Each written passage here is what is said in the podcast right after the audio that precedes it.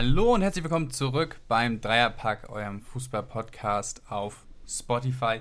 Wir melden uns zurück aus unserer kleinen, klitzekleinen Winterpause. Wir haben uns wie die Bundesliga einfach mal eine Woche Pause gegönnt zwischen den Jahren. Wir hoffen, ihr seid alle gut reingekommen.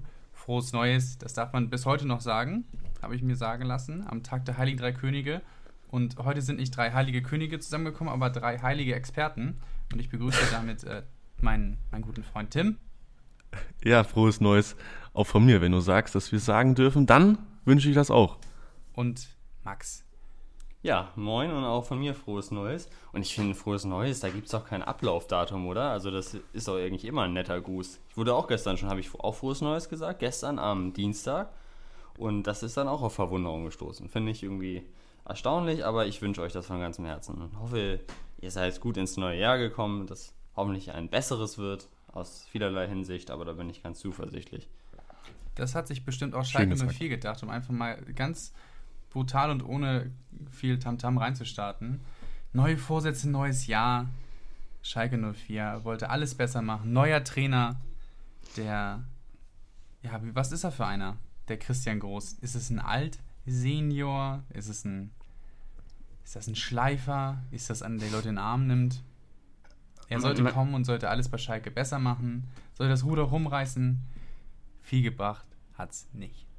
Ja gut, äh, nach einem Spiel ist es jetzt auch, finde ich, ähm, noch nicht so aussagekräftig, logischerweise. Aber was jetzt schon aus einem Spiel, glaube ich, zu sehen war, ist, dass einfach, egal welcher Trainer da nun in der Seitenlinie steht, dass die Qualität der Mannschaft einfach nicht reicht. So, das äh, war jetzt schon eigentlich eine relativ schlagkräftige Truppe für Schalke-Verhältnisse, finde ich. Also als, äh, als das Spiel begonnen hat äh, und ich die Aufstellung bekannt war, da habe ich mich an deine Worte, Flo, zurückerinnert und gedacht, naja, du hast immer gesagt, Schalke, das ist schon eine Bundesliga-Mannschaft, die da auf dem Platz steht von der Qualität her.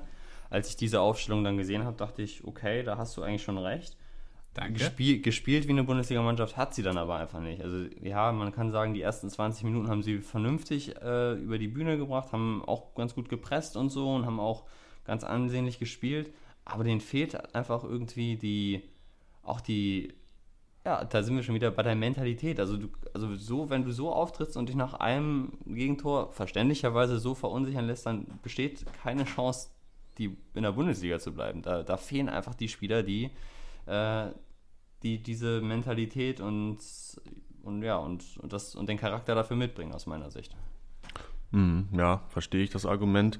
Haben sie ja auch nicht umsonst jetzt schon mal das erste Mal äh, zugeschlagen auf dem Transfermarkt mit Seat Kolasinac, der zurückkehrt äh, nach Gelsenkirchen, der jetzt da wahrscheinlich mal ähm, eine Leaderrolle übernehmen soll, mal die Jungs ein bisschen antreiben soll, damit das da auch von der Mentalität her ein bisschen weiter wieder nach vorne geht. Trotzdem ähm, haben wir auch gesagt, ja, wie du auch sagtest, die Qualität ist da.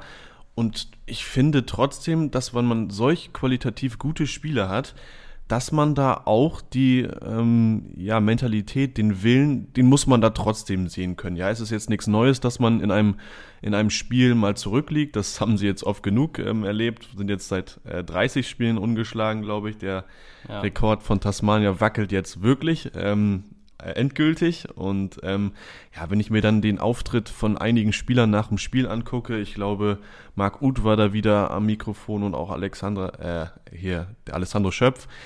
Ähm, und wie sie dann sagen, ja, wir bekommen zu einfache Gegentore, äh, nach vorne fehlt die Durchschlagskraft und vor allem sagen sie dann auch, ja, der Rückstand oder wenn man zurückliegt, dann geht der Kopf nach unten und die denken sofort, das Spiel ist vorbei. Und ich finde einfach, bevor man dann nach Verstärkung ruft, was vielleicht auch berechtigt ist, weil natürlich braucht ein Club wie Schalke dann Verstärkung, wenn sie jetzt wirklich die Klasse halten wollen, das ist absolut verständlich.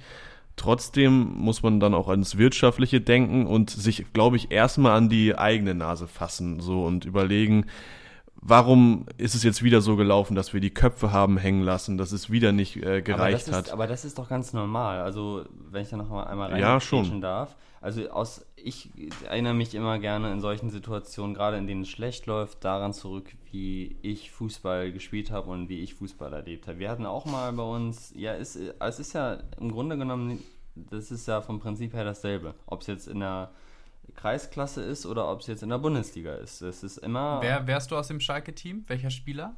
Ähm, so ein Kabak oder so ein Nastasic? Oder doch ein mm. bisschen weiter vorne, so ein Mascarell? Ich sehe ihn eher so beim Steven Skripski. Ich, ich sehe Max so als, als ein Stamboli, der dann mal rechts außen. Aber schön, dass ihr mir so viele Antwortmöglichkeiten lasst. Also ich würde mich äh, als Suazerda bezeichnen. Uh. Natürlich Nationalspieler. So ist es natürlich. Ähm, aber was ich sagen wollte, ist, dass ich finde das völlig nachvollziehbar, dass nach einem Gegentor der Kopf runtergeht, weil du dann sofort wieder in so eine Abwehr. Du bist vor so einem Spiel, gerade mit einem neuen Trainer, bist du neu motiviert, denkst, okay, heute können wir es packen und dann kommt direkt der Rückschlag und da breitet sich und das ist völlig natürlich wieder eine Angst aus und du bist ganz unsicher. Und deswegen, gerade deswegen, also wenn du sagst, okay, wir, äh, wir nehmen die Saison jetzt so hin, wir steigen ab, bauen was Neues auf, dann, Tim, bin ich bei dir, dann muss man aufs Wirtschaftliche gucken dann äh, würde ich jetzt auch keine großen Investitionen tätigen.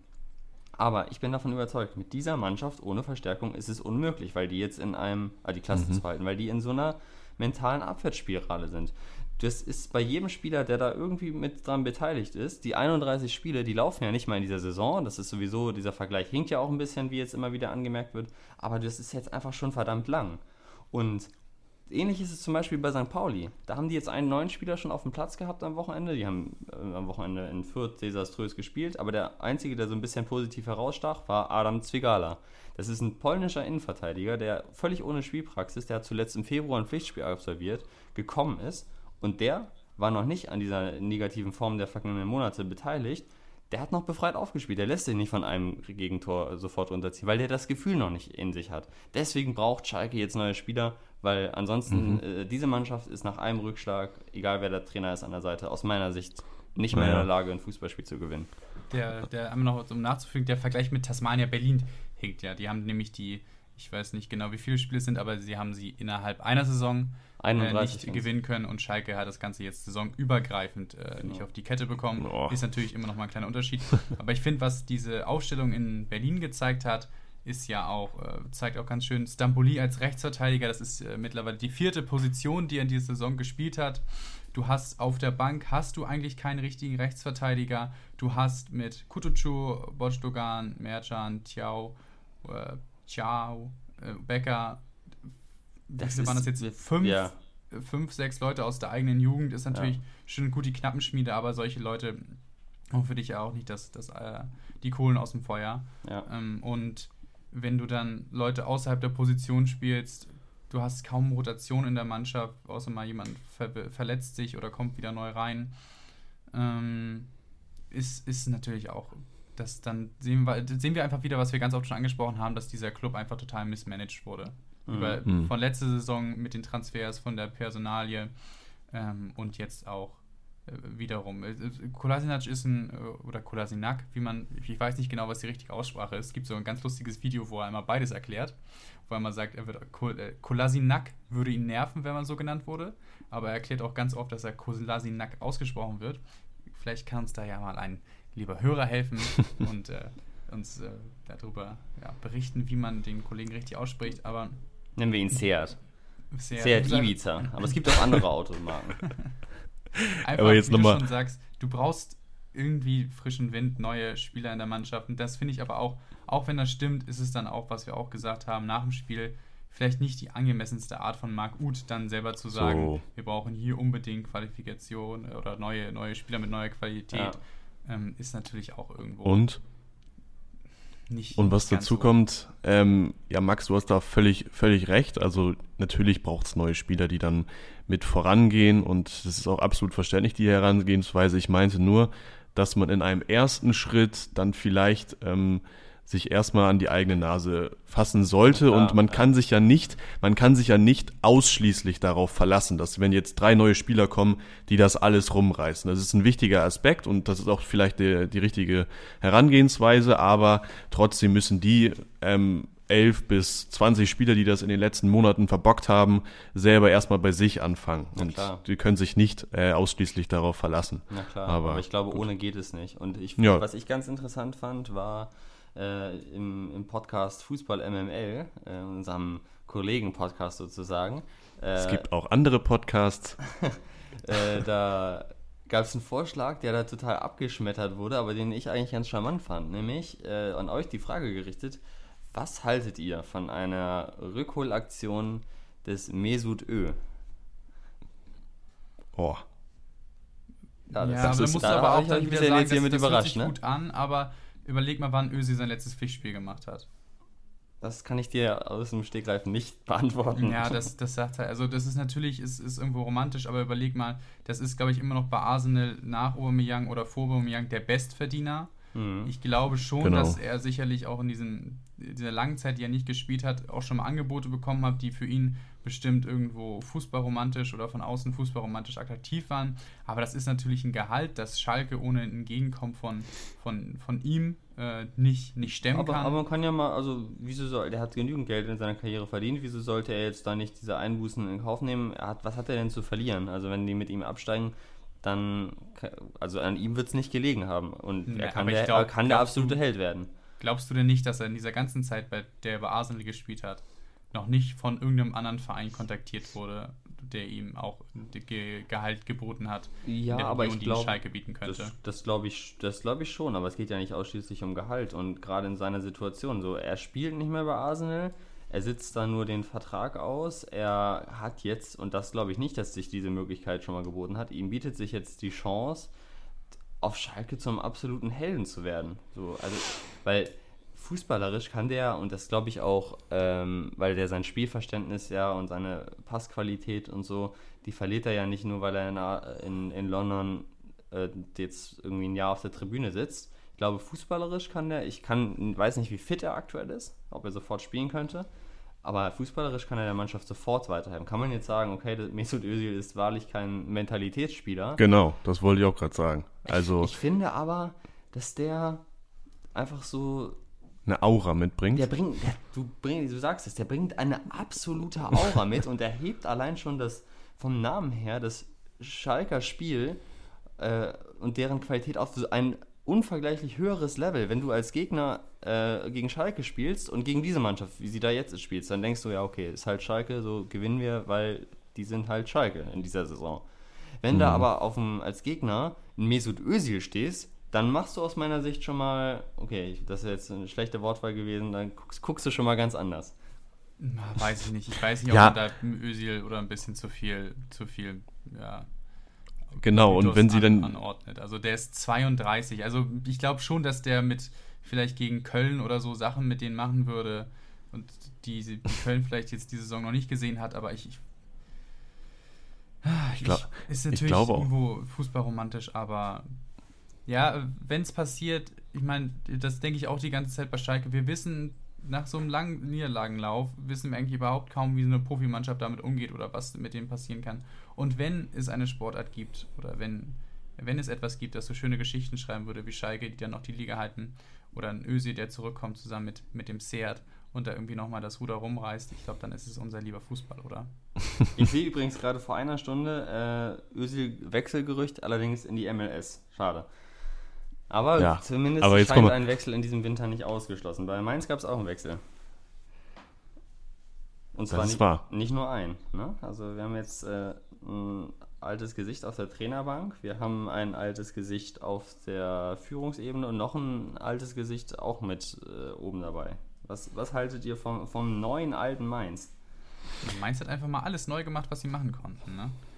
Ja, neu gemacht, aber so ein bisschen back to the roots, muss man auch sagen. Ne? Also alles Spieler, Funktionäre, die da schon ähm, das mal erlebt haben, was da auf Mainz los ist. Die kennen alle, äh, wie man so schön sagt, auch im Fußballjargon, die kennen die DNA des Vereins. Ähm, jetzt mit Svensson zurück äh, auf der Trainerbank, jahrelanger Verteidiger ähm, beim Mainz. Dann kommt auch noch Christian Heidel zurück in den Sportvorstand und Martin Schmidt, ähm, der alte Skispringer. Ähm, hm. Aber das ist ein anderes Thema ja, ich, ich finde es, fand es durchaus überraschend, muss ich sagen. Ähm, Gerade jetzt auch ähm, nach dem Wochenende, da haben sie ja gegen die Bayern in der ersten Halbzeit furios aufgespielt. 2-0 geführt, völlig verdient aus meiner Sicht. Ähm, und dann habe ich gedacht, oh, jetzt wechseln die vielleicht dann in der kommenden Woche wieder den Trainer. Ähm, Im Endeffekt haben sie dann natürlich noch 5-2 ähm, verloren, aber das zeigt schon mal, dass sie eigentlich nicht auf dem verkehrtesten Weg sind. Ähm, haben wir auch schon drüber gesprochen, dass Mainz 05 eigentlich eine sehr, sehr gute Qualität hat, bin ich auch nach wie vor von überzeugt in ihrem Kader. Ähm, jetzt kommt es aber wahrscheinlich einfach darauf an, diese, diesen Teamgeist, diese, diese DNA, wie ich gesagt habe, die wieder zu wecken, weil vielleicht hat so ein bisschen in den letzten Spielen dieser Teamgeist gefehlt, dass man wirklich als ein eingeschworener Haufen diesen Fußball spielt, den Mainz ja jahrelang gespielt hat. Nicht immer der schönste Fußball, aber es war immer intensiv und leidenschaftlich aus den Mitteln irgendwie das Beste machen. Und vielleicht kann jetzt ähm, so ein Trio, ähm, allen voran dann eben der neue Trainer, ähm, ja sowas zurückbringen, der eben weiß, wie das damals auch in etwas erfolgreicheren Zeiten gelaufen ist. Wir haben sie auch schon mal durchaus höher gespielt in der Bundesliga. Vielleicht kann er das zurückbringen und deshalb bin ich nach wie vor eigentlich ja, relativ optimistisch, was ähm, Mainz da unten angeht. Ich finde die, Perso find die Personalie Bo Svensson eigentlich ganz spannend. Äh, eigentlich äh, daran liegend, von welchem Verein er kommt. Und zwar mhm. vom FC Liefering. Das ist ja, er spielt in der zweiten österreichischen Liga. Das ist natürlich auch schon mal ein Schritt nach oben, aber der FC Liefering ist natürlich auch die, ich weiß nicht, was man so sagen kann, die, die Fahrmannschaft von, von, von Red Bull Salzburg. Mhm. Und bekommt da ganz viele junge Spieler äh, ausgeliehen. Hat die Saison sogar einen Mainzer trainiert, glaube ich. Den, oder, oder Ahmed äh, Gürling, ganz, ganz lustig der von Mainz tatsächlich zu dem gekommen ist, ist er wieder zurück. Aber die haben beispielsweise Kilian Ludewig, ist auch beim, vom, vom FC Liefering, der jetzt ja auch bei Schalke spielt. Also es ist so eine, so eine kleine Fahrmannschaft von, von Salzburg und es ist dann natürlich auch ähm, da dann, was da gespielt wird, die Salzburger oder Red Bull-Schule mit, mit hohem Pressing, viel Intensität nach vorne und ich äh, bin mal ganz gespannt, weil RB-Trainer in, in Hasenhüttel und, und Rose und Rangnick haben ja sich eigentlich gar nicht schlecht getan in der Bundesliga bis jetzt. Und er hatte auch ganz, ganz viele junge Leute, sehe ich hier, Torwart 16, Innenverteidiger 16, also der älteste in dieser ganzen Truppe ist, äh, wenn ich jetzt nicht falsch geguckt habe, 21 gewesen. Also eine ganz, ganz junge Mannschaft. Und ähm, ist vielleicht was, was sie da kommunizieren. Sie möchten ein neues Projekt starten. Mainz ist bekannt für ihre gute Jugendarbeit. Hat jetzt auch der Torwart Finn Dahm, war das gegen ja. sein Debüt gegeben. Ist, ist natürlich, hört sich, hört sich eigentlich ganz gut an. Ähm, ist natürlich aber auch mitten in der Saison. Mainz steht tief unten drin. Mm, aber es ist wahrscheinlich auch mit Weitsicht gemacht, diese, diese Idee, dass sie über lange Zeit mit jungen Leuten oder mit ihrer Akademie äh, etwas aufbauen wollen. Und das äh, hört sich für mich eigentlich nicht schlecht an. Ja, man muss ja auch, äh, gerade du sagst es schon, äh, langfristige, langfristige Idee, man muss ja auch sich die Vertragslaufzeit jetzt von Bo Svensson angucken bis 2024. Das ist, finde ich, in so einer Situation wirklich ein Vertrauensbeweis und auch ein Beleg dafür, dass wenn es äh, nicht funktioniert mit dem Klassenerhalt, dass er bleiben soll. Ne? Also ich glaube ja. schon, dass sie, dass sie das äh, so planen und ähm, auch Christian Heidel und Martin Schmidt. Martin Schmidt finde ich auch eine äh, ne, ne gute Idee, die sie da aus dem Hut gezaubert haben. Genauso Christian Heidel. Ähm, und ich glaube, dass das hilft schon auch nicht nur langfristig kann das was bringen, sondern ich glaube, es kann auch kurzfristig einen Effekt erzielen mit Blick auf die Bundesliga-Tabelle, auf die aktuelle, weil ich glaube, dass jetzt viel weniger über die Mannschaft geredet wird, als über die Leute ringsherum und zumindest ähm, Martin Schmidt und Christian Heidel sind ja so erfahren, dass sie das abfangen können. Bo Svensson ist jetzt diesen Druck sicherlich noch nicht gewohnt, aber ich glaube, das ist ja, der wirkt jetzt auch eher wie so ein, äh, wie so ein, wie so ein Bär, der da an der Seitenlinie steht und das auch alles so äh, ganz, ganz gut erträgt, wenn er da ein bisschen Druck bekommt. Ich glaube, das kann der Mannschaft äh, Druck nehmen und wenn er dann tatsächlich Bo Svensson so eine gute fußballerische Idee, wie man das annehmen kann äh, aus, der, aus der Salzburger Schule oder aus der RB-Schule mitbringt, dann kann er auch fußballerisch die Mannschaft auf jeden Fall weiter. Ich finde ganz interessant, äh, in Österreich ist er jetzt einmal Dritter geworden, habe ich jetzt gesehen, vergangene Saison mit der jungen Mannschaft. Ist jetzt sicherlich nicht schlecht, auch wenn es die zweite Liga ist, aber die Mannschaft ist ja eben sehr jung. Dieses Jahr standen sie auf dem zweiten Platz, also ganz ohne Erfolg spielt, hat er da auch nicht äh, gespielt oder trainiert. Deswegen bin ich, muss ich sagen, sehr, sehr gespannt. Auch wenn es jetzt einen Abwehrhaudigen gibt, der plötzlich dann Offensivfußball spielen lässt. Ja, mhm. und was ich auch, ich habe auch letztens äh, bei Bundesliga eine Idee dazu gehört, und zwar, dass es bei Vereinen wie Mainz oder so noch eigentlich ganz wichtig ist, dass mit Leuten und Heidel und Schmidt äh, Leute zu, oder Svensson auch ähm, drei Leute zurückkommen, die auch immer noch den den Kassenwart kennen, die den, den Pförtner kennen, die den Verein von sich noch kennen. Die DNA, sag ich ja. Äh, genau, und äh, die Leute im Büro kennen und na, da ganz lange gewesen sind.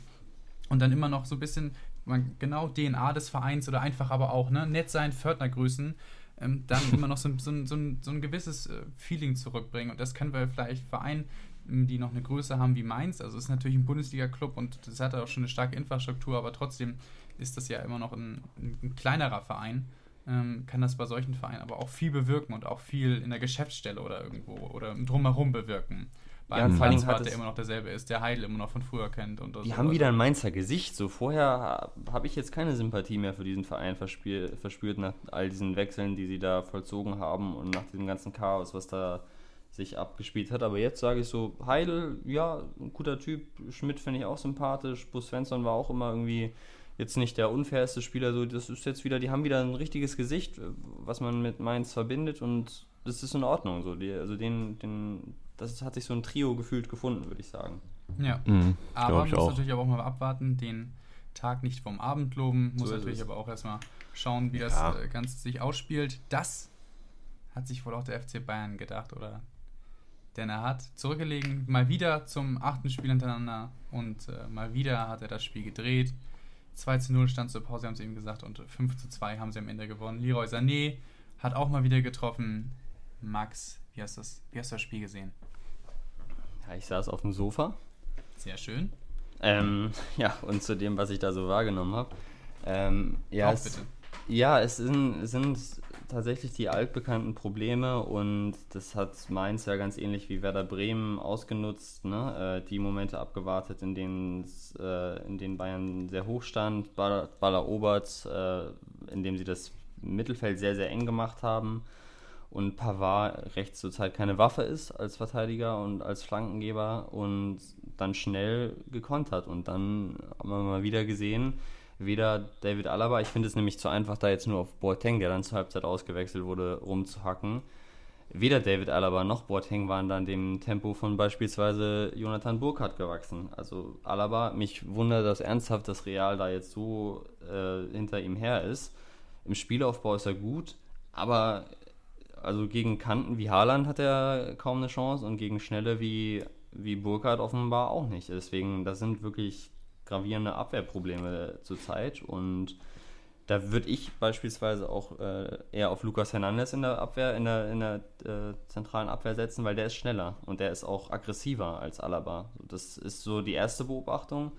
Ja, und dann äh, finde ich schon beachtlich, dass sie nach der Pause nicht nur zurückkommen, sondern erstens so schnell und zweitens mit so einer Wucht. Also das äh, ist schon dann das ist eine sehr, sehr hohe Qualität und auf der anderen Seite natürlich auch nach wie vor eine verunsicherte Mainzer Mannschaft. Das darf man jetzt auch nicht außer, außer Acht lassen. Das ist dann, das ist dann schon sehr, sehr viel, finde ich, zusammengekommen. Mhm. Ja, im Endeffekt ist es mal wieder gut gegangen. In der ersten Halbzeit sah es ja wirklich überhaupt nicht gut aus. Da hat man echt gedacht, so jetzt geht's endlich mal, in Anführungszeichen, nicht gut, dass man zurückliegt und dann wieder gewinnt. Ähm, Hast du das tatsächlich gedacht, also dass sie, dass sie verlieren werden? Also ich habe nicht gedacht, ja, unbedingt verlieren. Also so ein Unentschieden hätte ich denen noch zugetraut, aber wenn sie, die sind ja wirklich, also da lief ja wenig zusammen. Man darf auch nicht vergessen, Anfang der zweiten Halbzeit kann es mit ein bisschen Glück für die Mainzer auch 3-0 stehen. Und ich weiß nicht, ähm, was dann passiert wäre ähm, insgesamt, aber ist es wieder gut gegangen und ich finde, das spricht auch, natürlich haben wir oft genug gesagt, äh, die Qualität und Gier der Mannschaft, aber großen Anteil hat dann wahrscheinlich auch ein Hansi Flick, der da, wie du schon gesagt hast, in der Halbzeit die richtigen ja, Worte gefunden hat. Er hat gesagt, er könnte auch mal lauter werden, hat er dann wahrscheinlich auch gemacht, zu Recht. Ähm, der könnte dann auch mal sagen, was Sache ist und was verkehrt gelaufen ist. Äh, andererseits ähm, kann er aber dann auch ähm, taktisch die richtigen Mittel wählen, um dann eben das alles wieder auf den, in den richtigen Bahn zu lenken. Hat dann, wie du auch schon gesagt hattest, dann Kimmich auf rechts gestellt und Pavard rausgenommen, auch in der Innenverteidigung Veränderungen vorgenommen. So, und das spricht dann einfach auch für mich, für Flick, der dann da die richtigen Worte findet. Und das ist dann ja mittlerweile auch nach dem achten Spiel kein Zufall mehr, dass man dann nochmal wieder gewinnt. Ich sehe nur das Problem, ähm, ich glaube, wir haben vorher mal vor der Winterpause darüber gesprochen oder der Weihnachtspause, dass äh, diese hohe Belastung ein Grund dafür sein könnte, dass die Bayern ähm, ja, am Anfang immer zurückliegen. Ähm, das haben aber aus meiner Sicht auch die anderen Vereine, also das kannst du nicht immer als Ausrede verwenden, spätestens halt jetzt. Kürzere, äh, ja, sie hatten halt eine kürzere ja, Sommerpause, ne? Das stimmt, das stimmt, das stimme ich dir absolut zu, weil jetzt könnte es dann vielleicht ähm, mal ein bisschen ruhiger werden, weil die Champions League zum Beispiel erst ja. wieder Mitte Februar losgeht Und das andere ist, man muss nämlich auch mal die andere Seite sehen, dadurch, dass du immer zurückliegst, und das haben auch einige Spieler gesagt, das kostet ja auch wieder unheimlich viel Kraft. Ja. Also eigentlich ist man jetzt ja gewohnt von den Bayern, man führt schnell 2-3-0 und so und dann spielen sie ihren Stiefel runter und dann lassen sie den Gegner laufen. So musst du beim 2-0 Rückstand in der zweiten Halbzeit unheimlich viel investieren und das sorgt dann eben dafür, dass es ja noch zu größeren Belastungen kommt und das tut dann in der Konsequenz auch nicht gut und dann könnte es auch durchaus so sein, dass es immer so weitergeht. Also ja, man muss ein bisschen aufpassen, glaube ich. Mhm. Flo, was, äh, was denkst du? Äh, wie kann es jetzt vielleicht auch mit Blick gegen Gladbach weitergehen? Also, wenn Bayern wieder in Rückstand gerät, was hat Hansi Flick dann noch vermittelt, wenn er jetzt schon laut geworden ist? Ja, also natürlich ist, ist Gladbach wieder eine Mannschaft anders als Mainz. Ähm, das war mein erster Gedanke, die ein bisschen mehr Qualität hat. Das heißt, wenn die vielleicht 2-0 führen würden, ähm, dann kommt da vielleicht schon ein bisschen mehr zusammen und wird vielleicht für die beiden schwieriger, das Ganze zu drehen. Dann aber wiederum haben sie auch gegen den ersten damals äh, Tabellenersten Leverkusen 1-0 zurückgelegen und Leverkusen mhm. war an dem Tag äh, auch nicht schlecht aufgelegt. Aber es ist natürlich so, jetzt hat er ein bisschen, bisschen lauter geworden, hatte den einen oder anderen indirekt angezählt oder vielleicht auch ein bisschen direkter.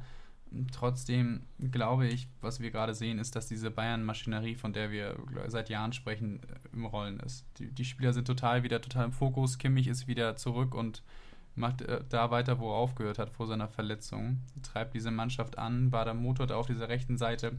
Was ich auch, was mir auch gut gefallen hat, ist ähm, Sané über rechts und Kimmich dahinter. Kimmich mhm. hat so ein mhm. bisschen mehr, hat Sané ein wenig mehr von seinen defensiven Aufgaben befreit und hat ihm dafür ein bisschen mehr offensive äh, Freiheit geboten. Ich finde, das hat eigentlich ganz gut harmoniert dahinter, ähm, dass, dass Kimmich auch mit dem, dass er ein bisschen immer ins Zentrum gezogen ist, ein paar mehr Spieler gebunden hat und dadurch Sané den äh, Freiraum auf Außen und aber auch für diesen, wisst ihr, für diesen, für diesen, ja, diesen Arjen Robbenweg, äh, mhm. da für diese Bewegung ein bisschen mehr gibt. Also ich finde, das hat ganz gut harmoniert. Ähm, und ja, also ich mache mir um die Bayern ehrlich gesagt keine Sorgen, weil du könntest natürlich sagen, okay, irgendwann muss es dann soweit sein, aber sie haben auch immer noch, glaube ich, fünf Neuzugänge oder so, die noch nicht gebracht wurden ähm, oder kaum mit in diese Mannschaft reinrotieren. Und dann denke ich mir, wenn du die nicht mal bringen musst als Trainer, dann ist immer noch dieses, dieses Niveau von den elf, die da auf dem Platz spielen, von den elf, zwölf, die da immer die, die erste Mannschaft ausmachen, so hoch, ähm, dass, dass auch so ein Rückstand dann immer noch ausgeglichen werden kann, auch gegen eine Mannschaft wie Gladbach. Oder sind die Neuzugänge einfach auch nicht äh, eine Verstärkung so. in der Tiefe, oder, sondern nur in der Breite? So kann oder man das, das finde ich, auch sehen. Also äh, ja. bis jetzt nach so einem fast einem halben Jahr kann man schon mal dann in Frage stellen. Also Bunassar Du hast übrigens, ja. du hast übrigens am Anfang der Saison die Transfers gelobt. Ja, ne? habe ich auch. Da haben wir auch drüber diskutiert, ganz stark. Ich auch. Und äh, jetzt kann man noch mal nach so einem halben Jahr vielleicht können wir mal Bilanz ziehen. Bunassar würde ich jetzt nicht als großartige Verstärkung sehen, sondern als jemanden, der wie Rafinha, wenn es eng wird, dann vielleicht mal als Ersatz einspringen kann. Widersprecht mir gerne. Nee, nee aber völlig, solche völlig Spieler richtig. brauchst du. Guck ja, dir mal, ja, guck dir aber, mal Liverpool aber der ist jetzt keine Verstärkung. An. Also solche Spieler brauchst du. Ja, ja, dann, ja, dann lass uns mit dem Origi Pendant Choupo-Moting weitermachen. Ich glaube, ist halte ich nach wie vor für einen sinnvollen Transfer, weil Lewandowski kann nicht immer und Xerxi äh, könnte ja jetzt möglicherweise auch verliehen werden. So, das finde ich nach wie vor einen sinnvollen Transfer. Douglas Costa hat manches Mal schon, ich erinnere mich an, Spiel, an das Spiel gegen Stuttgart, seine Qualitäten gezeigt und glaube ich auch nach wie vor, dass er das machen kann. Ähm, gerade dann äh, Richtung April, Mai ist es, denke ich, auch eine sinnvolle Verstärkung. Marc Rocker bis jetzt total unter seinen Möglichkeiten geblieben. Ähm, also angenommen, die Möglichkeiten sind deutlich höher, das glaube ich schon, aber äh, der ist ja bis jetzt eine totale Enttäuschung. Ne? Wie, oder seht ihr das anders? Also ich finde es schwierig. Nicht so viel von gesehen. Genau, also ich weiß noch gar nicht, wie ich seinen Spielstil so wirklich richtig einschätzen soll und seine Qualitäten, weil man eben eben zu wenig sieht. Ja, so. also ich glaube, also ich, wenn er gespielt hat, er hat gegen Salzburg mal gespielt in der Champions League, da wurde er dann, Stimmt, ist er dann mit Gelb-Rot vom Platz geflogen. Er hat im DFB-Pokal gespielt in der ersten Runde, äh, na, jetzt fällt mir der Gegner gerade nicht ein, da hat er das, ja gut, wie man das halt gegen Fünftligisten so macht, hat er passabel gemacht und man hat auch gesehen, dass er sehr gut Fußball spielen kann. Düren. Düren, genau. Ähm, ich, also er hat immer, finde ich, sehr, sehr gute Ansätze gehabt. Aber es muss ja einen Grund haben, dass er nicht spielt. Und äh, das äh, auch nicht, obwohl es Verletzungen gab. Und das auch nicht, obwohl auch nicht äh, Goretzka beispielsweise oder Tolisso immer in Bestform waren. So, das, das spricht dann schon Bände, finde ich. Ja. Und deswegen, ja, also Marc Rocker bis jetzt kann man schon von einer, von einer Enttäuschung sprechen, würde ich sagen. Ich glaube aber bei Bayern kann man auch so ein bisschen sagen, also jetzt machen sie es gut, aber dann kann man auch dann wieder mal ein bisschen mit, mit Weitsicht äh, gucken in die Zukunft. Sie haben jetzt ein paar Spiele, die, die, die wichtig sein werden. Champions League geht bald wieder los. Jetzt haben wir das Spiel gegen Gladbach angesprochen. Aber das war auch in letzter Zeit vielversprechend und Gladbach konnte da auch in letzter Zeit gerne mal den, den Bayern Bein stellen. Aber wenn du, wenn sie auch diese Spiele überstehen, auch ob Rückständen oder nicht, glaube ich, dann muss man sich um den FC Bayern die Saison auf jeden Fall auf nationaler Ebene keine, keine Gedanken machen. Ich finde, um eine Sache noch zu sagen, also ich fordere Hansi Flick hiermit offiziell dazu auf, die Innenverteidigung von Boateng, Alaba zu ändern zu Hernandez und Süle. So, das ist, weil ich glaube, wenn, weil ich glaube, wenn sie mit einer, wenn sie so spielen wie gegen Mainz und das, also gegen Gladbach so spielen wie gegen Mainz, gerade im äh, defensiven Umschaltverhalten mit Alaba und Boateng in der Innenverteidigung, dann wird es gegen Tyram, der, nee, Tyram ist ja noch gesperrt, dann wird es gegen Embolo, dann wird es gegen äh, möglicherweise Wolf, der sehr schnell ist, dann wird es auch gegen Player schief gehen. Das ist, das denke ich. Also deswegen mit Süle und Hernandez ist, glaube ich, ich weiß nicht, ob Hansi Flick sich das auch traut. Das ist vielleicht auch nochmal die nächste. Ich weiß gar nicht, ob diesen Podcast Alaba rauszunehmen. Und das, und, das, und das dann hört, Max. Aber davon gehe ich schon aus. Na gut. Das ist die kleinste Sorge, schon. Da, davon gehe ich aus, ja. Ansonsten können wir ihn ja nochmal anrufen. Aber ich, also ich würde dafür plädieren, so, aus, okay. aus unserer Podcaster-Sicht. Eine, eine Forderung nach einem Systemwechsel von Max. Ähm, ein Systemwechsel hat bei Borussia Dortmund auch der gute Edin Terzic mal so ein bisschen vorgenommen, würde ich sagen. Ähm, der hat ähm, mal wieder nach dem ja, 3-5-2, das dann auch Lucien Favre ganz gerne mal gepflegt hat, jetzt auch mal wieder auf ein 4-2-3-1 umgestellt. Ähm, für mich ja durchaus war überraschend, dass eigentlich mit so einem 4-2-3-1, mit den Raketen, die sie dann da vorne drin hatten, ähm, Sancho, äh, Reina, Reus und Haaland war auch wieder da. Ähm, war für mich dann durchaus überraschend, dass sie eher am Wochenende 2 zu 0 gewonnen haben. Also defensiv auch relativ, wenn man jetzt mal auf das Ergebnis guckt, auf das blanke Ergebnis, dann stabil waren. Ähm, natürlich waren sie nicht zu 100 Prozent äh, hinten sicher.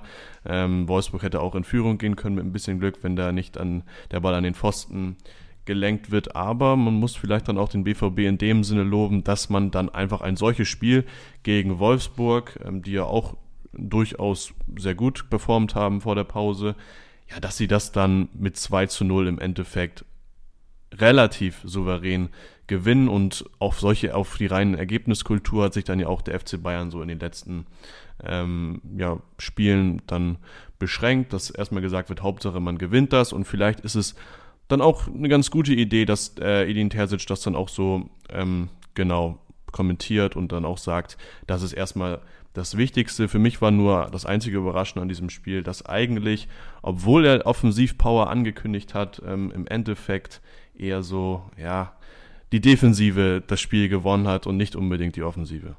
Ja, du hast es schon so ein bisschen angesprochen, oder das so ein bisschen kommt es mir jetzt vor, als wird Dortmund das jetzt Ganze auf, auf Sparflamme zurückgestellt, nochmal auf, auf die wichtigen Sachen, auf grundsätzliche Sachen beruhen und dann reicht dann auch die, die, die individuelle Stärke des Kaders, um dann solche Spiele zu gewinnen. Solche Spiele müssen sie auch gewinnen. Mhm. Dafür hatte aber auch immerhin Wolfsburg 22 Versuche aufs Tor. Dortmund hatte nur 14. Das ist so ein bisschen so wirklich. Ja, das waren aber nicht alles richtige Torschüsse, glaube nee, ich. Nee, aber wirklich vollkommen überzeugend tun sie unter einem neuen Trainer nee. auch nicht. Also man kann, glaube ich, sagen, dass diese Saison man jetzt keine, äh, ja, nicht das mehr von Dortmund erhoffen kann, was man sich vor der Saison erhofft hat. Das war vielleicht äh, schon vor dem oder mit dem Trainerwechsel klar. Jetzt hat man, glaube ich, die Gewissheit, dass das äh, wieder eine Übergangsphase für Dortmund wird. Sie haben jetzt äh, Reus und Haaland zurück, die vielleicht ein bisschen wieder zur Stärke kommen. Sancho hat ein wunderbares Tor gemacht, also das Dribbling, das er da am letzten, äh, zum, zur Nachspielzeit noch hingelegt hat. Und der Abschluss, das ist ein Genuss. Jetzt kann man vielleicht wieder hoffen, dass sich alle Spieler wieder ein wenig von dieser aufregenden Zeit rehabilitieren und wieder ja, zu altgewohnter Stärke oder zu einer konstanten Stärke äh, hinaufwachsen und dann mit dem neuen Trainer dann in die neue Saison hingehen. Und auch was du gesagt hast, Systemwechsel von der Dreier- bis zur Viererkette ähm, ist natürlich auch, ja, vielleicht eine Viererkette ist vielleicht auch ein bisschen einfacher zu spielen und ein bisschen solider zu spielen, in dem Sinne als eine Dreierkette, äh, wenn man auch wie bei oder wie, wie, wie Dortmund immer sehr viele, sehr, sehr viele Spielerwechsel und sehr viel Rotation hat, ist vielleicht einfacher oder eine der wenigen Möglichkeiten, um schnell Stabilität in eine Mannschaft, Mannschaft zu kommen, eine, ja, eine standhafte Viererkette hinten drin zu haben. Ja, also ich glaube auch, dass dieser Systemwechsel sinnvoll ist, nämlich genau mit einer Viererkette, die ja grundsätzlich, würde ich jetzt mal sagen, einfacher zu spielen ist als eine Dreierkette. Ähm, ich kann mir auch vorstellen, dass diese Umstellung des Systems dazu geführt hat, dass sie am Anfang ein bisschen von Wolfsburg überrannt wurden, weil das, das wurden sie ja und da war es auch Glück, mhm. dass sie mhm. nicht in Rückstand geraten sind. Danach fand ich aber, haben sie echt eine ziemlich solide Partie geliefert, haben sich nach dieser, nach diesem, äh, nachdem sie da einmal zu Beginn durchgeschüttelt wurden am Anfang, finde ich sehr, sehr gut äh, in die erste Halbzeit eingefunden, haben sowohl defensiv als dann auch äh, in der Offensive spielerisch und nicht nur mit klein-klein, sondern mit sinnvollen Spielzügen, mit zielstrebigen Spielzügen. Reus immer wieder in den Zwischenräumen auf Haaland durchgesteckt und so haben sie da offensiv einiges geboten. Und Flo, ich weiß gar nicht, ob das jetzt äh, ein Zeit, dieses Spiel ein Zeichen dafür war, dass das jetzt wieder eine Übergangsphase ist. Ich fand das ehrlicherweise ziemlich überzeugend, muss ich sagen. Ähm, dass sie nämlich genau dieses Spiel einerseits mit defensiv einiger, sie haben dann ja hinten schon einiges äh, ja. rausbekommen, auch einiges noch zugelassen, aber einigermaßen defensiv stabil, offensiv wieder mit mehr Spielwitz und vor allen Dingen, und das hat Mats Hummels auch gesagt, in der Sportbild hat er ein langes Interview gegeben, mit Zielstrebigkeit. Er hat gesagt, wenn er sich eine Sache äh, wünschen kann für diese Mannschaft, dann ist es Zielstrebigkeit. Und ich fand, das war schon wieder mehr zu sehen. Und was er auch gesagt hat, was der Mannschaft jetzt unter, was er sich von Edin Terzic erhofft, dass die Mannschaft wieder mit mehr Leidenschaft und mehr, ich weiß gar nicht, was das andere Wort war, Mentalität oder irgendwie in diese Richtung spielt. Ich glaube, er hat gesagt, äh, die spielen wieder Männerfußball oder Nee, er hat gesagt, er will das explizit nicht sagen, Männerfußball. Ach so, sorry. Erwachsene. Ich hätte mir auch Hummels gewundert, wenn er gesagt Ja, dann lass es mich nicht Übergangsphase nennen, sondern dann lass es mich sagen, Terzic bringt die Saison gut zu Ende, holt einen Champions League Platz und übergibt ja. die Mannschaft in einem guten Zustand an den neuen Trainer. Ja, also ich, ich, ich glaube. Ja, Tim ich glaube einfach, wir müssen vielleicht mal die kommenden drei, vier Spiele abwarten, ja. weil jetzt wird es in den nächsten Wochen richtig interessant. Dann mhm. spielen sie gegen Gladbach, gegen Leipzig und gegen Leverkusen. Also natürlich hat er jetzt die ersten zwei Spiele gewonnen gegen Werder und Wolfsburg. Ähm, kann man gewinnen, muss man nicht gewinnen, aber man darf es von Dortmund schon durchaus erwarten, dass man diese beiden Spiele dann auch gewinnt. So, und ich glaube, die nächsten Spiele ähm, gegen diese drei Top-Teams werden zeigen, ob sein System dann auch gegen gute Mannschaften fruchtet, ob dann die Defensive auch hält und ob dann sein geforderter Offensivfußball ähm, auch gegen ja, bessere Defensiven dann die Durchschlagskraft findet und ich glaube, dann müssen wir einfach in ja, vier, fünf Wochen nochmal drauf schauen, wie hat sich das entwickelt. Und ähm, genau, funktioniert das System dann auch gegen bessere Mannschaften. Ja, ja also und was äh, noch dazu kommt, jetzt haben sie erstmal Leipzig als das eine Extrem, nachdem sie mit Bremen und Wolfsburg zwei, würde ich einmal sagen, eine etwas überdurchschnittliche mit Wolfsburg und einmal eine etwas unterdurchschnittliche ja. Mannschaft hatten. Da haben sie jetzt einmal mit Leipzig einen Top-Gegner und dann als nächstes Mainz als so das untere Extrem und dann haben sie erstmal, auch wenn sie schon gegen Braunschweig beispielsweise gespielt haben, haben sie schon erstmal alles durch. Und dann äh, haben wir gesehen, wie Edin Terzic und Dortmund gegen all diese Mannschaften ähm, spielen kann. Ich glaube gut, weil nämlich genau das äh, Puzzleteil, was unter Favre gefehlt hat, die Kommunikation und die Mentalität, jetzt da sind. Bitte. So. Das ist heute der, was ist der Weitblick-Podcast. Wir geben hier viel als letztes und dann als Schlussstrich bei vielen Themen geben wir aus. Wir müssen einfach mal gucken. Wir müssen einfach mal ein Auge drauf behalten. Ja, ich bin wirklich sehr gespannt jetzt auch schon aufs Wochenende gegen Leipzig. Ja. ja. So, da. wo wir auch nochmal ein Auge drauf behalten müssen, ist, bevor wir jetzt uns langsam dem Quiz wenden, ist auch mal der VfB Stuttgart. Ich weiß, wir haben schon Vorgespräche geklärt, dass ihr da nicht so ganz im Bilde seid. Aber der VfB Stuttgart hat die Saison ja schon durchaus fußballerisch äh, überzeugt, spielt nicht wie ein, wie ein klassischer Aufsteiger, spielt guten Offensivfußball, hat viele, viele junge, vielversprechende Spieler dabei. Aber leider, wie es auch so oft ist, auch in Stuttgart, äh, kriselt es ein bisschen in der Führungsebene. Thomas Hitzberger möchte Präsident des gesamten Vereins werden. Hatte einen, einen offenen Brief geschrieben, hat gesagt, Vogt gefährdet die gesamte Entwicklung der gesamte Existenz des Vereins. Also der Vogt, aktuelle Präsident. Der aktuelle Präsident Vogt, ähm, der hat sich dann auch in einem Tag danach den, ja, den Federhandschuh aufgehoben und äh, zurück in einem offenen Brief geantwortet, hat das Ganze auf einen Datenskandal geschoben, dass Hitzesberger, Hitzesberger den mit seiner Kandidatur verfuschen will. Ich habe es euch mal, ich habe es mir hier aufgeschrieben und versuche mal zu erklären. Hitzesberger äh, betitelt zurzeit die Stelle des Vorstands Sports, also ist der, der Jonas Bold von Stuttgart und möchte oh. Präsident des ganzen äh, Vereins werden, also möchte der Marcel Jansen werden. Und das ist in dem Sinne brisant, dass natürlich der Präsident eines EVs auch im Aufsichtsrat sitzt, der ähm, die Rolle des Vorstandssports ähm, überwacht. Das heißt, Hissitzberger würde dann theoretisch seine Position selber überwachen, was natürlich nicht so ganz einfach ist. Ähm, der Allmächtle. Der, ne, einen brisanten Aufstieg vom Chef des Nachwuchs- oder des Nachwuchszentrums dann zum Präsident des ganzen Vereins aufsteigen will. In dem Sinne ist es auch nochmal ganz äh, brisant, weil der Vogt nochmal einen ganz interessanten Punkt gebracht hat. Und zwar hat er den eben angesprochenen Datenskandal ins Spiel gebracht. Ähm, es ist nämlich rausgekommen, der Kicker hatte das damals aufgedeckt, dass zur Zeit des, äh, der Ausgliederung der Fußballabteilung ähm, äh, VfB Stuttgart ganz viele Daten von Mitgliedern ähm, an, eine, an eine dritte Partei abgegeben hat ähm, die dann ja, auf diese Daten zugeschnittenen Anzeigen für die Ausgliederung geschildert hat. Und dieser mhm. Datenskandal soll dann halt aufgedeckt werden unter Leitung von Vogt. Ähm, und es wird halt vermutet, dass Leute, die Hitzitzberger nahestehen, bei diesem Datenskandal ja, beteiligt waren und dafür verantwortlich sind und dass Hitzitzberger, so vermutet Vogt oder so lässt Vogt verlauten, äh, mit seiner Kandidatur oder mit seiner Präsidentschaft das Ganze dann halt verfuschen will. Ähm, das ist mhm ganz, ganz brisant und mal zu, zu, zu beobachten, wie sich das in den nächsten Wochen entwickelt, weil eigentlich hat Thomas Hitzelsberger fußballerisch viel richtig gemacht und eigentlich waren beide auch relativ ähm, be, be, beliebt bei den Anhängern und auch auf dem Platz hat es gestimmt.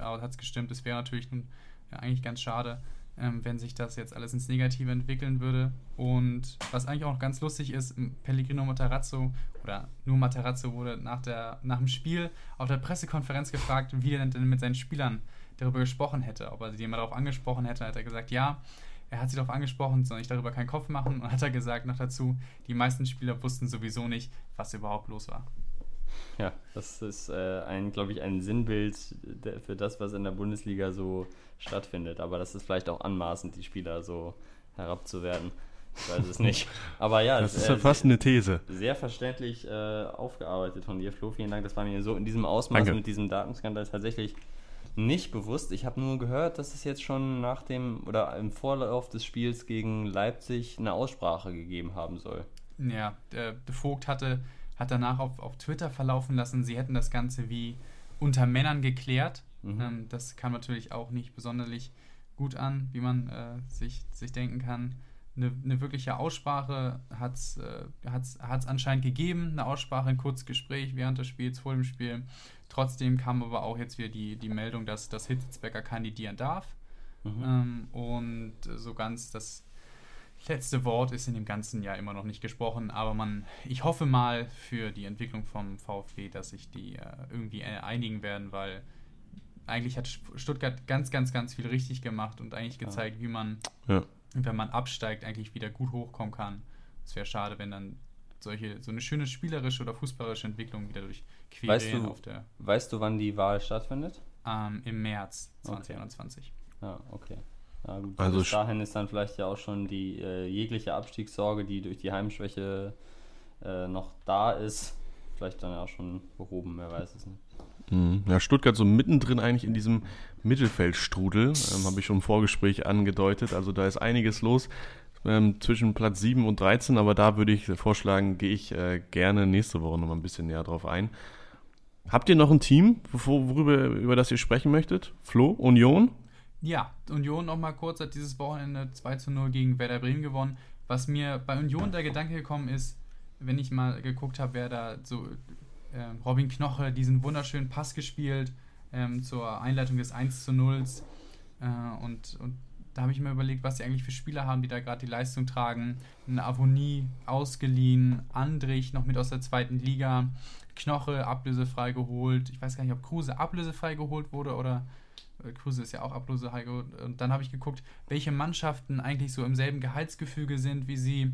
Und dann fallen mir da Bremen, Köln, auch Mainz, Schalke ein, die eigentlich so im gleichen Pool oder im gleichen Teich äh, angeln, was Spieler angeht. Und dann muss man auch mal äh, eigentlich sagen, dass Union Berlin eigentlich bis jetzt alles richtig gemacht hat, was man eigentlich richtig machen kann. Mhm. Und das eigentlich für diese ganzen gestandenen Bundesliga-Vereine, die jetzt da mit unten drin stehen, ähm, Werder Bremen, ne, Köln, Mainz, wie eben angesprochen, diese Mannschaften, das ganz schön, ja, eine, eine ganz schöne Ohrfeige ist auf, auf, auf, auf sportlicher Ebene, dass dann ein junger Verein mit, nicht ein junger Verein, aber ne, ein junger ja. Bundesliga-Verein mit Union Berlin da kommt und, und die richtigen Leute holt und das alles klappt und das alles sehr gut managt und da eine richtig gute Arbeit leistet und äh, ja, diesen ganzen gestandenen Bundesliga-Verein da irgendwie mal zeigt, wie man es eigentlich richtig macht. Glaubst du, die äh, gestandenen Vereine reflektieren das und sehen, okay, irgendwie, was können wir uns vielleicht mal bei Union abgucken oder glaubst du, die denken, naja, das ist halt Union Aufsteiger, mit dem müssen wir uns gar nicht befassen?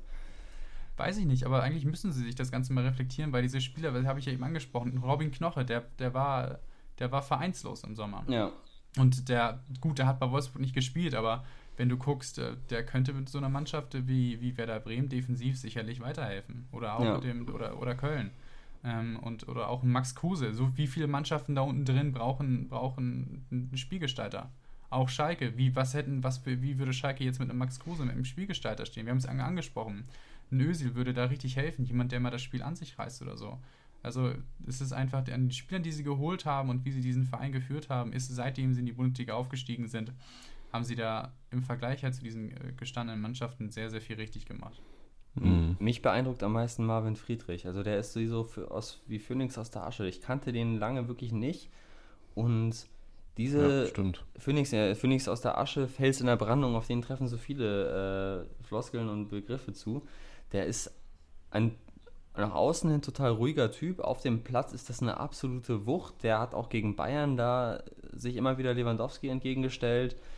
Also dieser Typ, den finde ich wirklich, und dann ist, da macht er ja noch regelmäßig Kopfballtore, finde ich wirklich ja. beeindruckend. Also echt ein stabiler Typ. Ich habe ihn in der Spieleröffnung jetzt noch nicht so genau beobachten können. Wenn er das auch kann, boah, dann ist er vielleicht auch einer für die Nationalmannschaft. Ich wollte gerade sagen, da sind sogar gestern, glaube ich, ein paar Gerüchte aufgekommen. Ähm, aber ja, vielleicht äh, sollte man, es ist auch die richtige Herangehensweise von Union, dann sowas gar nicht an sich heranzulassen. Ähm, sagen sie auch selber, wir wollen erstmal den Klassenerhalt schaffen.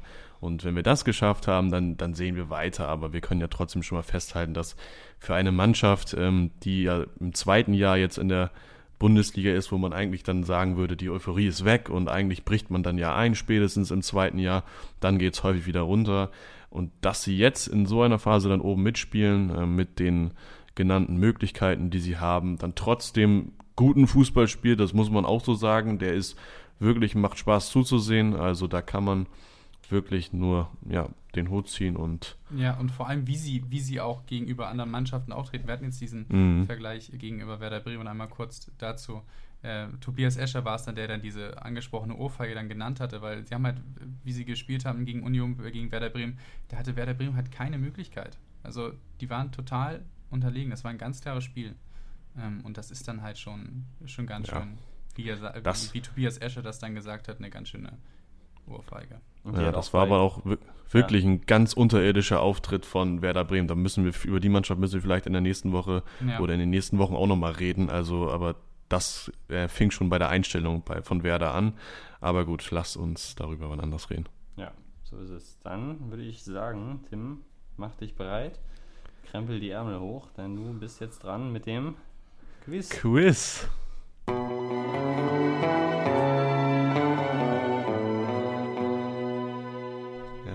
super eingeleitet von dir. Nach dem Weihnachtsspecial, ja, da waren wir ein bisschen verwirrt. Wer ist jetzt dran wieder mit dem, mit dem Quiz? Ähm, wir waren ein bisschen verunsichert. Wenn ihr die Folge noch nicht gehört habt, Merry Christmas. ähm, wirklich sehr, sehr, sehr viel Spaß gemacht. Ähm, eine Weihnachtsfolge, ein Weihnachtsspecial rund um das Quiz. Könnt ihr gerne noch mal reinhören, aber es geht natürlich wie gewohnt jetzt auch im neuen Jahr weiter mit dem Quizformat. Und ähm, ja, freut ihr euch? Es geht weiter. Ja. Wer hat eigentlich Last Christmas gewonnen? Last Christmas, ja, das warst wohl du, gell? Äh, ja. Möglicherweise, aber wir wollen es oh, auch noch nicht für alle Das war ein Spoiler. Ja, ja. Aber man weiß ja schon, dass ich es nicht bin. Grundsätzlich. Ich wollte also. nur darauf anspielen, dass wir vielleicht sogar eine Weihnachts-CD für nächstes Jahr rausbringen können. So. Last Christmas. Merry Christmas, everyone. Ja, oder, oder wir äh, bringen vielleicht tatsächlich mal äh, in absehbarer Zeit eine CD auf den Markt mit allen Quizzes zusammengefasst. Also ich, da, ich das, da ist, glaube ich, auch der CD-Markt noch der richtige. Aus meiner oh. Sicht. Oder eine Kassette. Die Quiz-Hits. Ja, auch das. Eine Ka Kassette für die jungen Leute. Kannst du auch wie die schön, Teufelskicker damals. Kannst du schön dann, wenn die, äh, äh, da, wie nennt man das denn, wenn da bei der Kassette das Band da raus, rausgeht? Da muss man das mit dem, äh, muss man das doch mit einem Bleistift wieder so. Mit dem Bleistift? Das immer mit, mit dem Zeigefinger. Echt? Ja. ja dann habe hab ich dickere Finger als ihr gehabt. okay. Ja, okay. Wie dem auch sei. Wir kommen zurück zum Quiz oder fangen an mit dem Quiz. Ich will noch mal ein bisschen, es ist zwar nicht die Hinrunde, die jetzt vorbei ist, das dauert ja noch ein paar Spieltage, aber zumindest die Winterrunde ein bisschen Revue passieren lassen, damit abschließen, bevor wir dann ja abschließend dann auf die auf dieses Jahr blicken, auf den und auf den Rest der Saison. Deshalb habe ich ein paar Statistiken nochmal eingeholt und ein paar Facts über die erste ähm, ja, Saisonhälfte im Jahr 2020 und würde gerne mein Quiz darum drehen. Genehmigt. Genau. Ist genehmigt, super. Es gibt äh, erstmal wieder eine Frage für euch beide einzeln, dann eine Schätzfrage, dann wieder einzeln und dann wieder eine Schätzfrage. Wow. Ganz einfach. Ganz einfach, nicht, nicht blöd zu verstehen. Das ähm, kennen wir ja mittlerweile hier die beliebten Quizformate. Ähm, Kultformate. Wer nochmal die Kultformate, genau, Kultformate Kult. gab es auch bei der, in der Folge 32. Oh, schließlich. Oder 31? Nee, 31, 31. war es. Genau. So, wer möchte anfangen? Mir ist es wie immer eigentlich egal. Ich würde Max äh, gerne den Vortritt anbieten, aber wenn er das nicht möchte, würde ich auch anfangen. Ja, dann fange ich an. Max würde gerne anfangen. Dann darf er das auch. Max, ich will von dir wissen, mhm. wer denn in der bisherigen Saison, also der letzte Spieltag, der ist in dieser Statistik noch nicht mit einbegriffen. Ich hoffe mal, dass sich daran nicht viel geändert hat. Wer denn der beste äh, Zweikämpfer ist? Wer hat die beste Zweikampfquote gehabt? Mhm. Ist es Salif Sané? Ist es Emre Can? Oder ist es Martin Hinteregger? Puh, also Sané kann man sich ja schon kaum vorstellen, weil er Schalker ist. Emre Can hat natürlich jetzt nicht so viel gespielt und wenn er dann gespielt hat, dann war er schon ganz gut. Und Hinteregger hat dieses Jahr so eine durchwachsene Saison, auch ein Eigentor schon gemacht und nicht immer so stabil wie in der Vergangenheit. Ich gehe auf Emre Can. Das wäre ja so wild, wenn es Sané wäre. Soll ich dir sagen, wer es ist? Das wäre super, ja. Salif Sané. Ja, okay. Das gibt's ja nicht. Aber äh, ich habe auch äh, mit verdutzten Augen geschaut, als ich das gelesen habe. Aber es ist tatsächlich Salif Sané mit 72,5 Prozent Zweikampfquote. Tja, herzlichen Glückwunsch dazu. Für mehr wird es diese Saison wohl aber auch nicht reichen. Ja, wenigstens das kann er. ja. wie, äh, wie viele Spiele hat er gemacht? Steht das da auch? Ähm, das habe ich, das stand nicht dabei, aber das könnte man ja. Kannst du ja mal eben schnell rausfinden, ja. dann stelle ich Flo äh, nebenbei seine erste Frage. Ja. ja. Flo. Hm? Erling Haaland, der wurde beim 5 zu 2 gegen die Hertha zum jüngsten Viererpacker der Bundesliga-Geschichte. Hm. Ich, möchte von dir wissen. Ja, habe ich auch gedacht, als ich das gelesen habe, aber das hat leider nicht funktioniert. Ähm, ich möchte wissen, wen er damit ablöste als jüngsten Viererpacker aller Zeiten. Ui. War es Timo Werner, Claudio Pizarro oder Luka Jovic? Mm, gute Frage. Gute Frage. Luka Danke. Jovic hat schon mal, hat sogar einen Fünferpack erzielt. Ich weiß nicht, ob er einen Viererpack, ich weiß, dass er einen Fünferpack mal erzielt hat. Oder? Gegen, Zählt das, gegen würde das nicht auch dazu zählen? Also ich weiß nicht, ob es dann auch als Viererpack gilt. Na klar. Mm. Ja, glaube auch. Ich, Genauso äh, wie Lewandowski, der ja auch irgendwie den Rekord bei, gegen Wolfsburg damals vom schnellsten Dreierpack, schnellsten Viererpack, schnellsten Fünferpack gebrochen hat. Ja, okay, gut. Dann, aber ich tendiere einfach mal zu Timo Werner. Ich weiß nicht warum, ich habe es im Gefühl. Ist leider auch nicht richtig. Es ist äh, in der Tat Luka Jovic gewesen. War? Der, war Florian. Einfach mal diese Lösung selber sagen, dann aber zum anderen tendieren. Sehr gut gemacht. Solide. Das, das alte Mitglied der Frankfurter Büffelherde. Ähm, der war. Möglicherweise vor dem Comeback auch, ne? Ja, also bei Real läuft es ja alles andere als gut. Ja, er wird er wird's in Frankfurt äh, gehandelt als äh, Bastos-Ersatz, mhm. genauso wie äh, Ja, stimmt. Ich habe ihn auch gehandelt, aber ich habe ihn nicht genommen. War wahrscheinlich auch im besagten Spiel gegen Düsseldorf, ne? Das weiß ich leider nicht. Könnte sein. Ja, muss ja. Naja, so häufig wird er nicht Vierer- oder Fünfer-Packs haben. Ja, das ist ein berechtigter Einwand. Er war jedenfalls 177 Tage älter, als es Erling Haaland dann war im Herbst diesen Jahres. Hm. Übrigens, äh, Salih Sané hat neun Spiele gemacht, äh, die dann zu dieser Zweikampfquote der, geführt der haben. Der hat nur neun Spiele gemacht? Neun von 13, ja. Und jetzt sind 14 Ach ja, gegen ja nur 13. ausgefallen. Knieproblem. Hm. Naja, damit bleibt es beim 0 zu 0 erstmal und es kommt zur ersten Schätzfrage. Hm. Ich möchte von euch wissen, Mats Hummels, der war der Spieler mit den bisher meisten Ballkontakten oh. in dieser Weihnachts Weihnachtsrunde der Saison.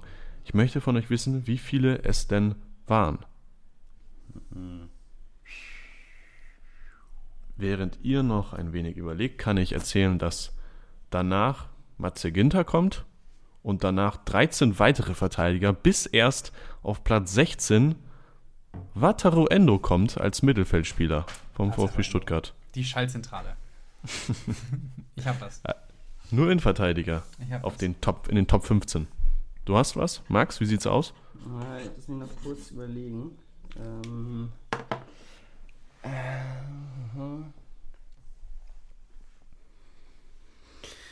Wir lassen dich noch kurz überlegen. Wir geben Max noch die Zeit zu überlegen und äh, ja, abzuwiegen. Okay. Ja, ich habe auch was.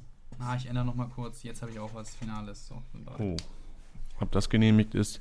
Flo, dann musst du aber auch anfangen. Ich habe äh, hatte erst 1350, habe das aber dann noch mal justiert auf 1400. Mhm. Ich habe 1800. Oh, da pokert er hoch. Ja, ich glaube, der hat fast immer gespielt. Na, ich, ich glaube, er ist zweimal ausgefallen. Deswegen bin ich da noch mal niedriger gegangen. Ja, ähm, es sind tatsächlich, Flo hat recht, es sind sogar noch weniger. Oh. 1700, äh, 1277, nicht 700. Sehr gut. Guck mal, wie viele Spiele der gemacht hat. Der ist doch zweimal ausgefallen, oder nicht? Ist er? Zweimal ausgefallen. Ich habe gedacht, der hat bestimmt so im Schnitt, hat er, was hat er, 100 Ballkontakte pro Spiel? 100, Aber ich hätte 120 gedacht, plus 110? Hätte ich gedacht. Er ist 100% ja. Startelf-Gut, er hat alle 14 Spiele gemacht. Boah. Hm. Okay, Tja. in der Champions League ist er ausgefallen. Ah, das ist es. Ähm, so. Aber dass er dann nicht, dass er dann nur so wenige hat? Also Liegt da 1000, vielleicht die Schwäche des Dortmunder Spiels? Wie viel hat er 1277? Ja. Der hat 91 Ballkontakte durchschnittlich gehabt und ist damit der Spieler Warte, mit dem. Aber es, es, ich habe gesagt, ne, das letzte Spiel zählte nicht dazu. Dann waren es 13 Spiele, oder? Ja, okay. Ja. Dann waren es circa. Knapp unter. Ja, knapp unter 100. Ganz knapp. Das sind es 98, 98 genau. Ja. Und äh, 98, da merkt man, dass Thiago nicht mehr in der Bundesliga spielt. Ja. Also das ist ja wirklich mit 98 den Rekord zu haben. Ist, ist, ist Im Schnitt, im Schnitt, Max. Kann ja sein, dass Matze Ginter mehr im Schnitt hat, aber weniger Spieler. Nee, der ah. Schnitt ist schon. Nee, der Schnitt ist ja schon derselbe. Also Schnitt ist Schnitt. Naja, also du weißt ja nicht, wie viele Spiele Matze Ginter hatte. Aber es ist ja, davon auszugehen. Aber wenn Matze Ginter einen höheren Schnitt hat, dann hat er einen höheren Schnitt. Ist ja egal, wie viele Spiele er hatte. Ja, okay lassen wir das. Äh, lass uns weitermachen im Quiz. Ähm, das hat keinen Sinn. Max, du kannst jetzt deinen äh, ersten Punkt machen. Ja, Wenn du denn möchtest. Hm. Ähm, wir kommen zurück zu Union Berlin, ähm, dem, dem Verein der Hinrunde, wenn man so möchte. Ähm, die haben. Jeder hat übrigens auch alle Spiele gemacht. Super. Der hatte 1140 aber nur. Mhm. So viel dazu. Union Berlin jedenfalls hatte in den letzten Spielen vor der Pause, also nicht an das Spiel gegen Werder denken, haben sie einen Rekord vom BVB aus der Saison 2004, 2005 eingestellt. Und zwar war es die Anzahl an Kopfballtoren am Stück. Das heißt, alle Tore, die sie erzielt haben, waren äh, hintereinander mit dem Kopf erzielt worden und keines zwischendurch mit Fuß, Hacke, Po oder sonst welchem Körperteil auch. Mhm. Ich möchte von dir wissen, wie viele waren es denn am Stück? Waren es vier, fünf oder sieben? Boah. Also, sieben kann ich mir beim besten Willen nicht vorstellen. Ähm. Ja, gut, ich habe jetzt auch nicht mehr alle Tore präsent. Ich habe die Tore gegen. Was? Dortmund. Nicht? Dortmund habe ich präsent, gegen Bayern. Ich hätte jetzt, äh, bevor du die Antwortmöglichkeiten gesagt hast, hätte ich vier gesagt, weil ich dachte, so drei ist zu wenig für einen Rekord. Aber wenn jetzt schon vier. Ich nehme trotzdem vier. Bauchgefühl. Du sagst Schalke 04, es sind aber Mainz 05. Oh Mensch, das ist ja bitter. Das wäre ein Spiel mehr gewesen. Das ist bitter für dich, ja? Ein Spiel? Ich dachte Tor. Ein Tor mehr, ja, genau. Okay. Ja. Was war denn das Spiel davor nochmal? Wisst ihr das noch? Vor was? Du hast doch gerade eben die Spiele ähm, Dortmund und Bayern genannt. Ähm. Gegen Stuttgart. Ja, Stuttgart. Ah, ja. Da hat doch Mar Marvin, Marvin Friedrich, Friedrich auch gescored. Ja. Genau. Ja. Gut. Haben wir das auch geklärt? Super.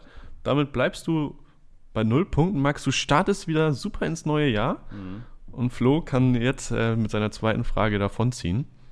Kommt danach noch Flo, eine Frage? Ja, eine Schätzfrage. Kommt da noch. Ah, okay, gut. Ich möchte von dir wissen, der FC Schalke, da sind wir wieder, ähm, hat mit vier Punkten in 13 Spielen, ja, er hat damit die Runde abgeschlossen, ist damit in die Weihnachtspause gegangen. Und ich möchte von dir wissen, wie viele Mannschaften nach 13 Spielen bisher denn überhaupt oh. vier oder weniger Punkte hatten. Waren es zwei, fünf oder acht? By the way, ähm. alle Mannschaften, die so wenig Punkte hatten, stiegen auch ab. Also da kann der FC Schalke für ein Novum sorgen. Ja, das ist eine gute Frage. Ja, auch Dann das ist eine gute Frage. Logischer Schluss: Tasmania, Berlin. Oder ist es Tasmania, ne? Tasmania. Ja. Ähm, müsste dann ja auch dazu zählen, oder? Theoretisch. Könnte man meinen. Könnte man jetzt so denken. Ich habe irgendwo auch leise schimmernd äh, die Vermutung, dass der HSV auch mal so einen knackigen Saisonstart hingelegt hat. Ich weiß aber nicht, ob es so brutal war. Ah, es ist natürlich ist in so einer langen Zeit Bundesliga traut man das natürlich äh, zu, dass das schon fünfmal passiert ist, dass Mannschaften so wenig Punkte haben. Ach, Mensch, Tim, was für eine verzwickte Frage. Könnten ja auch acht sein. Könnten ja. Mensch, 2, 5, 8, ne? Yep. Ich nehme die goldene Mitte, ich nehme 5. Ah, die goldene Mitte, die Schallzentrale, die Mittelfeld-Schallzentrale, die gibt dir den zweiten Punkt, das ist richtig. Ja. Ich könnte jetzt natürlich lamentieren, aber mache ich jetzt einfach mal nicht. Was willst du denn jetzt daran lamentieren? Hast du da schon wieder Betrug erkannt? Nee, ich sage einfach nur, wie es ist. Ich hätte die beiden Fragen auch richtig geraten. Also, äh, nee, Jovic hätte ich gewusst und das hätte ich auch richtig geraten. Aber gut. Ich, glaub, ich glaube aber, dass Flo dir die Wahl gelassen hat, ob du ja, anfangen möchtest ja, oder nicht. Ich glaube, so funktioniert das auch nicht. Ja, nee, ich sage nur, das ist einfach dieses Pech, was mich hier verfolgt. Aber gut, es ja, lässt sich okay. einfach mal nicht ändern. Tja, Max, ich kann nämlich dir auch sagen, ich hätte deine Fragen auch gewusst. Ja, dann wäre zumindest hier nicht zwei. Ja, das, das wäre schon mal für mich ein deutlicher Fortschritt. Ja, das ist richtig. ähm, wenn du möchtest, Max, kannst du trotzdem noch den Ehrenpunkt ja, äh, ergattern. Also werde ich wahrscheinlich nicht, aber ich versuche es zumindest. der schnellste Spieler der Hinrunde war, wer hätte es gedacht, Alfonso Davies. Dachte, das wäre jetzt die Frage, schade. Nee, hätte ich auch so machen können, aber es war, ist ja eine Schätzfrage. Richtig, ja. Danach sind es übrigens Kingsley Coman und Rabi Matondo. Ja, etwas langsamer. Aber natürlich möchte ich von euch wissen, wie schnell denn Alfonso Davies war. Was war die Höchstgeschwindigkeit der bisherigen Saison? Ja, hab was aufgeschrieben. Ja, Max, ganz sicher. Flo auch ganz sicher. Max, willst du diesmal anfangen? Nee, lass mal Flo starten. 35,24. 2,4, okay. 36,4.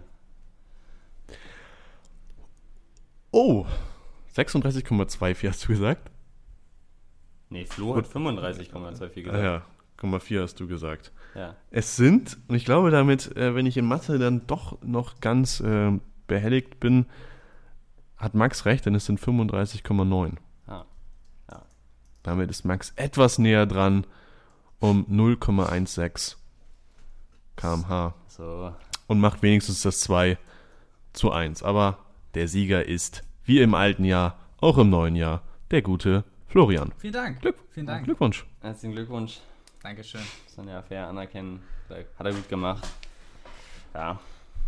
Und dann haben wir jetzt zum Ende hin hier noch äh, was Kleines zu sagen. Ja, das Große kommt am Wochenende. Wir haben euch noch zu sagen, dass wir im vergangenen Jahr haben wir es auch schon mal angesprochen.